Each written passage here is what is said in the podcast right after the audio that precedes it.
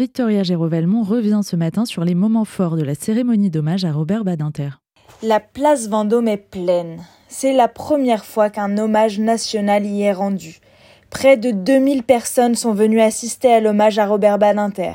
Dans les gradins, on peut voir les visages fermés d'Elisabeth Badinter, sa femme, et de sa famille, mais aussi les regards admirateurs des ministres actuels devant le film d'hommage à l'ancien ministre de la Justice mais aussi le président de la République, qui s'apprête à rendre un dernier hommage à cette figure si marquante de la Ve République. De nombreuses personnalités politiques sont venues assister à cet hommage.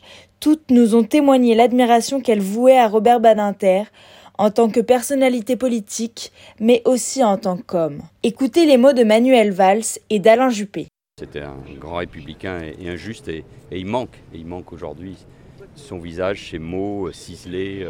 Sa force euh, vont euh, incontestablement euh, manquer. C'est pour ça qu'il y a beaucoup d'émotions aussi dans, dans, le pays. Quand les valeurs essentielles auxquelles il croyait étaient en cause, il ne cédait jamais. Même quand il allait à contre-courant de l'opinion publique, comme ça a été le cas pour l'abolition de la peine de mort. J'ai le souvenir d'un entretien plus récent que nous avons eu ensemble et où je lui faisais part de mon questionnement sur le recul des valeurs démocratiques dans le monde. Il m'avait fait cette belle réponse Certes, elles ne sont plus consensuelles, mais elles sont universelles. C'était sa conviction profonde. Il s'est battu pour cela avec euh, une formidable énergie. Robert Badinter était un homme de valeur et de combat. L'un de ses plus grands combats, comme le rappela le président de la République Emmanuel Macron, était celui de la vie contre la mort. Robert Badinter, qui vit son père et une partie de sa famille assassinés pendant la Shoah, fut celui qui interdit la peine de mort. Un combat marquant pour toute une classe politique. Écoutez Jean-Marc Ayrault, ancien Premier ministre. Il faut se recueillir auprès d'un grand républicain qui nous honore tous et qui nous a rappelé euh, jusqu'à la fin de sa vie que l'état de droit, la République, c'était un bien précieux dont nous avons le devoir d'assurer la continuité. Je l'ai accompagné euh, dans ses combats pour la peine de mort, l'abolition de la peine de mort à l'échelle mondiale, hein, au congrès mondial de l'abolition. Et puis quand j'étais à Matignon, je me souviens, il y avait parfois des moments difficiles, il y avait toujours un petit mot personnel de Robert Badinter. C'était aussi quelqu'un qui avait le sens de l'humain et de la fraternité. Mais Robert Badinter était aussi un homme qui se battait contre ses premiers ennemis, les discours antisémites et négationnistes. Lui qui publia sur la fin de sa vie de nombreux textes en mémoire de la Shoah, est aussi un exemple pour tous les militants de la lutte contre l'antisémitisme. Je vous propose d'écouter Jonathan Arfi, président du CRIF. On pense évidemment à l'engagement euh, inlassable de Robert Badinter pour la justice. Et cet engagement pour la justice de Robert Badinter prenait source euh, dans son combat pour la mémoire des siens euh, disparus pendant la Shoah, la manière dont il avait de, tisser son engagement pour la justice et son engagement pour la mémoire euh, je crois, le définissait parfaitement et on est présent ce matin avec beaucoup d'émotion.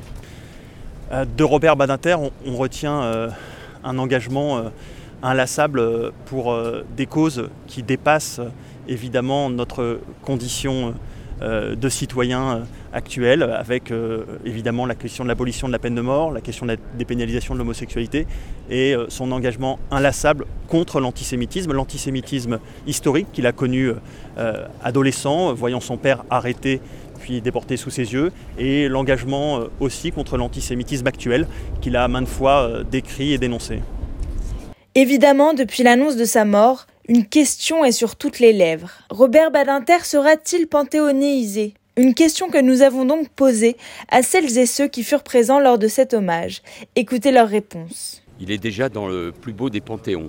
Euh, le, cœur, euh, le cœur des Français, euh, les milliers de Français qui sont venus lui rendre hommage ces derniers jours, ceux qui seront là, ceux qui ont manifesté leur soutien, leur peine à la famille, ceux qui ont salué son itinéraire, le montrent. Après, c'est une décision du président de la République et de la, et de la famille, mais incontestablement, sa place, sa place est, au Panthéon, dans cet espace dédié aux grands hommes et aux grandes femmes, aux grands hommes de la, de la République et de la, et de la France, j'en doute pas.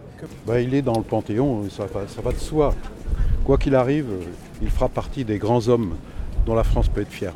À cette question, le président de la République a finalement répondu Votre nom devra s'inscrire au Panthéon. Victoria Géraud-Velmont pour RCJ.